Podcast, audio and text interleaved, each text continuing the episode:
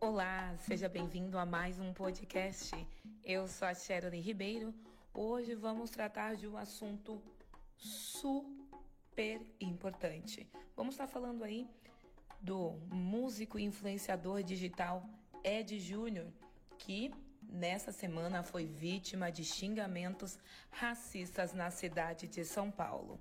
E como convidado entrevistado hoje, nós vamos ter aqui com a gente a Janifer Ribeiro, uma das especialistas na área da educação especial e inclusão, que vai estar tá conversando com a gente sobre esse acontecimento, já que a mesma está desenvolvendo aí um artigo sobre racismo estrutural. Bem-vinda, Jennifer. Olá, Sherilyn, tudo bem? Primeiramente, eu quero agradecer que é um prazer estar aqui falando sobre esse assunto, falar sobre racismo, preconceito e desigualdade e logo mais adiante, segundo Almeida, falar sobre racismo estrutural, que é o racismo moderno. De modo geral, vou explicar um pouco o que, que é o racismo. O racismo é um termo que está ligado às diferenças externas corporais do ser humano. Tá? A causa do racismo é baseado nas culturas não foram apresentadas. Então, a falta da cultura é o que trouxe o racismo.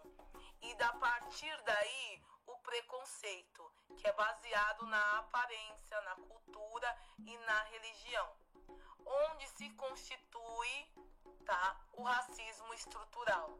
Porque o racismo estrutural ele é constituído por vários elementos. E um desses elementos é a intolerância religiosa, a segregação racial, a representatividade, a desigualdade e o preconceito.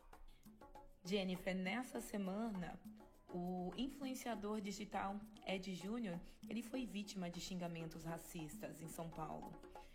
E as agressões começaram porque, segundo Ed Júnior, a vizinha dele, a vizinha Elizabeth Morrone, ela impediu ele de entrar no mesmo elevador que ela.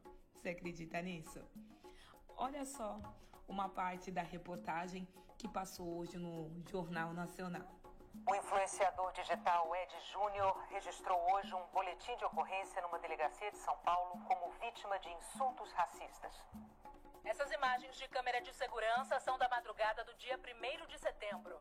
Com duas facas na mão, um rapaz que, segundo a família, tem deficiência intelectual leve, toca a campainha do apartamento de Ed Júnior dá uma facada na parede e toca a campainha de novo.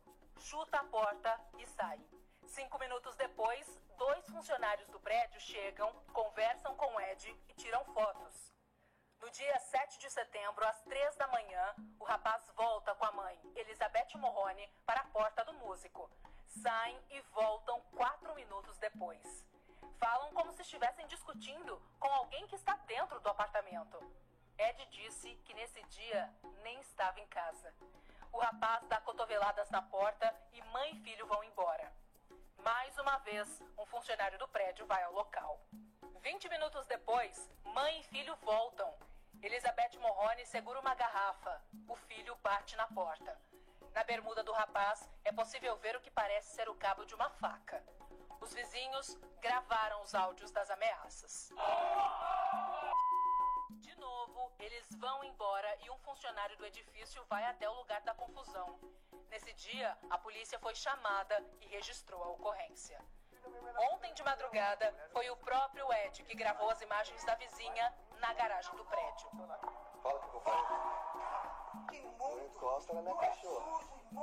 Hoje, os vizinhos fizeram um protesto contra as atitudes de Elizabeth Morrone. Ela não quis gravar entrevista. Logo depois do episódio da faca, o condomínio registrou um boletim de ocorrência. A moradora foi multada. Agora, no início da noite, o músico Ed Júnior e a advogada vieram aqui à delegacia para registrar um novo boletim de ocorrência. A delegada só vai decidir pelo que a moradora vai responder depois de ouvir o músico. Ele disse que está num hotel e quer voltar para casa. Ed falou sobre racismo e disse que espera uma solução.